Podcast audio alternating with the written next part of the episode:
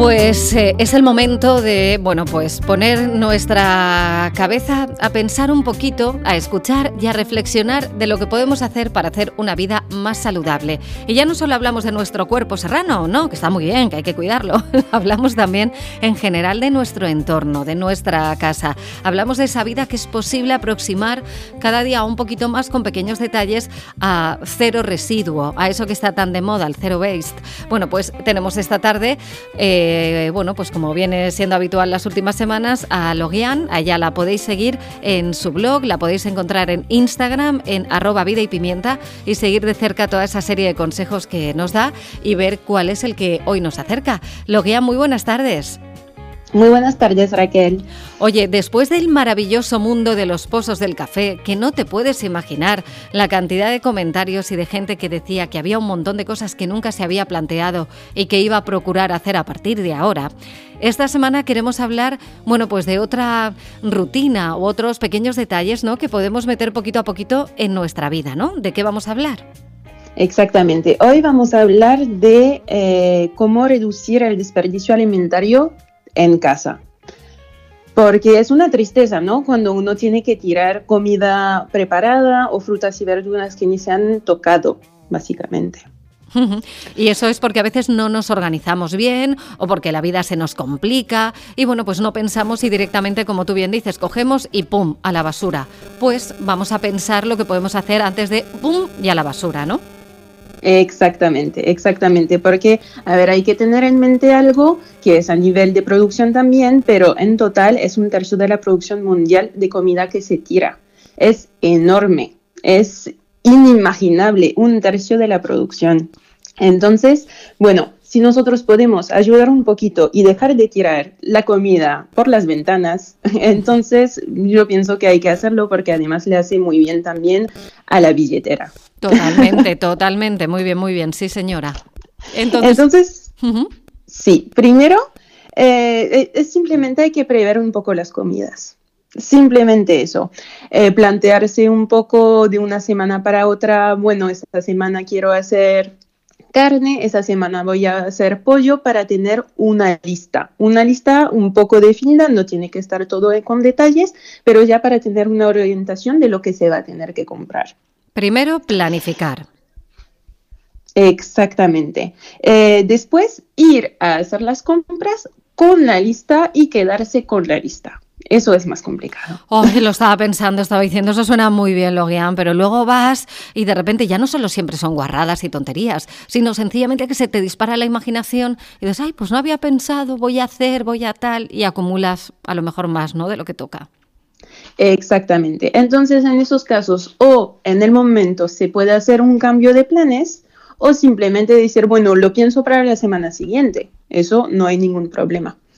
Eh, y también la clave, y eso también para no comprar muchas cosas demasiado industriales o con azúcar, es ir a hacer las compras después de comer y no antes. Sí. Eso, eso es un truco que para también todas esas personas que están a dieta, hay que hacer eso después de comer. Sí, siempre hay que ir con el estómago llenito porque si no es verdad, empiezas a salivar y te da igual que sea dulce, salado, bueno o malo, te apetece todo. Sí, y, las buenas intenciones se se, desaparecen en esos momentos. Sí, se tiran también por la ventana, sí. Exacto. Después también otro truquito, una vez que ya estamos en casa, que ya tenemos todo, que tenemos la nevera llena, entonces es organizar momentos, por ejemplo, puede ser el domingo a la noche que generalmente nadie quiere cocinar, para acomodar los restos que quedan de la semana. Entonces, para no tirar todo, es simplemente decir, bueno, hoy vamos a comer lo que queda de pasta. Le pongo un poquito de salsa de tomate, queso al horno y me hace una pasta gratinada muy rica. Hmm. Fácil, sencillo y casi, o sea, sin coste, digamos. Sí, la comida o el típico menú de sobritas, que digo yo, las sobritas son absolutamente maravillosas. Hay que darle siempre una segunda o una tercera oportunidad, porque salen cosas riquísimas de ahí. Exactamente, exactamente. Por ejemplo, también si queda arroz blanco, se puede saltear con unas verduras que ya están medio, medio malitas, por ejemplo, y hace un arroz un poco estilo chino que es maravilloso. y es simplísimo de hacer. Claro, buena idea. También lo que yo hago personalmente es cada dos meses más o menos me hago una, dos semanas en las cuales intento no ir a hacer compras y usar lo que ya tengo en casa, lo que me permite ver primero las fechas de caducidad que se están aproximando y también uno se da cuenta de cosas que están en el fondo de las alacenas y que se ha olvidado. Entonces, hacer momentos de, bueno, aprovecho lo que tengo, lo que tengo en la nevera, lo que tengo en el congelador eh, y voy usando eso. Mm. básicamente. Eso del congelador es buenísima idea, porque muchas veces vamos a comprar pollo o vamos a comprar carne, nos dan, ¿quieres esto para caldo? ¿Quieres esto para no sé qué? ¿Quieres tal? Y acabas teniendo ahí mondonguitos de papelitos envueltos en el fondo del congelador que no sabes realmente qué esconden. Pues chica, un día lo sacas, aprovechas, limpias el congelador, ese cajoncito del congelador que le viene muy bien y con lo que saques de ahí haces ese bendito caldo para el que se le han dado todos esos huesecitos o esas cosas y vuelves a empezar. Porque es verdad, si no, vas, vas sumando y, no, no acabas nunca. Y tampoco es bueno, ¿no? Tener eternamente cosas en el congelador. Es que no es bueno ni para la comida ni tampoco para el congelador, porque a ver, es que más hay cosas, más se usa energía también para mantenerlo frío todo, o sea, es, es un ganar-ganar para todos. Muy bien.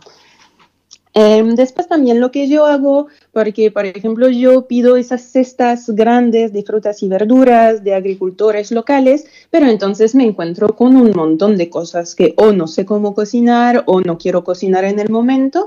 Entonces lo que hago, los pelo, los corto, los congelo, cortaditos todo. Entonces justamente en el momento de hacer este famoso caldo ya tengo todo preparado y se hace en cinco minutos. Buena idea.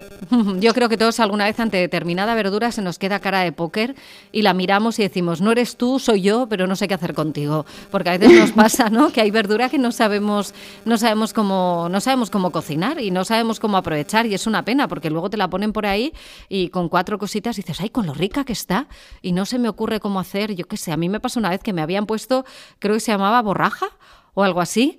Y yo fíjate que me encantan las espinacas y me encantan las acelgas y me encanta tal. Y yo miraba la borraja y decía, esto se hará igual, ¿no? Que, que todo lo demás. Y a veces te quedas así un poco en blanco, ¿no? Porque, chica, pues lo que tú dices, la arreglamos y preguntamos o pensamos y seguro que algo se nos ocurrirá. Exactamente, exactamente. Y yo estoy totalmente a favor de congelar. Congelo absolutamente todo. Si veo que se está por pasar, congelo. Y si son frutas, hago compota y la congelo también. Es que Muy bien. Eso es la magia del congelador.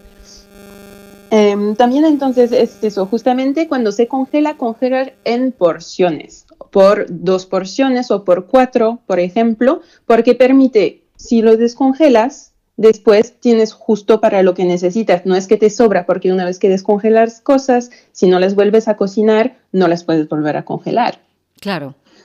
Entonces es eso, congelar porciones o sea, y, eh, y, tener un poco en mente lo, que tienes ya hecho. Y una pregunta, Logian, ¿tú cómo congelas? Eh, ¿Lo metes en tuppers, lo envuelves con papel, en plástico? Porque ya sabes que la guerra también del plástico, a veces no sabemos un poco cuál es la, la mejor manera o cómo lo sueles hacer tú. A ver, yo estoy intentando, la verdad, sacar el plástico de mi vida, pero también el plástico que tengo ya, los tuppers, por ejemplo, yo los sigo usando porque es un plástico que se puede usar y es un plástico que he comprado. No tiene mucha lógica tirar el plástico que tengo para reemplazar ahora. Lo que sí, cuando vaya a estar cansado, lo reemplazaré por otras cosas. Vale. Entonces, es eso, yo congelo o en tuppers o también, también he comprado unos tuppers de, mm, de vidrio que son geniales porque además pasan al horno. Entonces va del horno a la nevera sin, sin tener que cambiar nada. Sí, sí, no, yo también soy muy fan de todo eso. Y últimamente se había puesto como muy de moda el papel este como encerado, ¿no? El que ponen muchas veces, ¿no? En las, en las carnicerías. El B-Wrap. Exacto. Y eso también se ha puesto así un poco como, como de moda, como que es un papel que lo puedes limpiar, ¿no? Y luego lavar y secar y que también tiene varias vidas y que conserva también bastante bien los alimentos. Exactamente, exactamente. Eso está muy de moda. Yo personalmente, a mí no me gusta mucho, pero eso es totalmente personal, es porque no me, gustó el, no me gusta el contacto, digamos. Ah, vale. Que es, es encerado. Pero la verdad que sí, es una muy, muy buena opción y me parece muy, muy viable. Lo que sí es que en el congelador me parece que hay que tener un poquito de cuidado con eso. Está muy bien para la nevera, por ejemplo. Perfecto, pues tomamos nota también. Vale, pues nos quedan más consejos para aprovechar lo que tenemos en casa. Eh, muy rapidito, dos cositas. Simplemente cuando vayan a hacer compras, eh, cuando uno va al mercado, no, no tener miedo de las frutas y de las verduras feas, las que están un poquito pasaditas, porque por ejemplo, qué mejor que hacer una salsa de tomate fresca con tomates muy maduros. La verdad, no hay nada mejor que eso. Entonces, no hay que tener cuidado. Eh, no, no hay que tener miedo, hay que tener cuidado en cuándo lo vamos a cocinar, más bien. Claro. Y lo último sería una aplicación, una app que yo tengo, que soy fanática desde hace dos años. Es increíble, es genial. Se llama Too Good To Go. Mm, vale.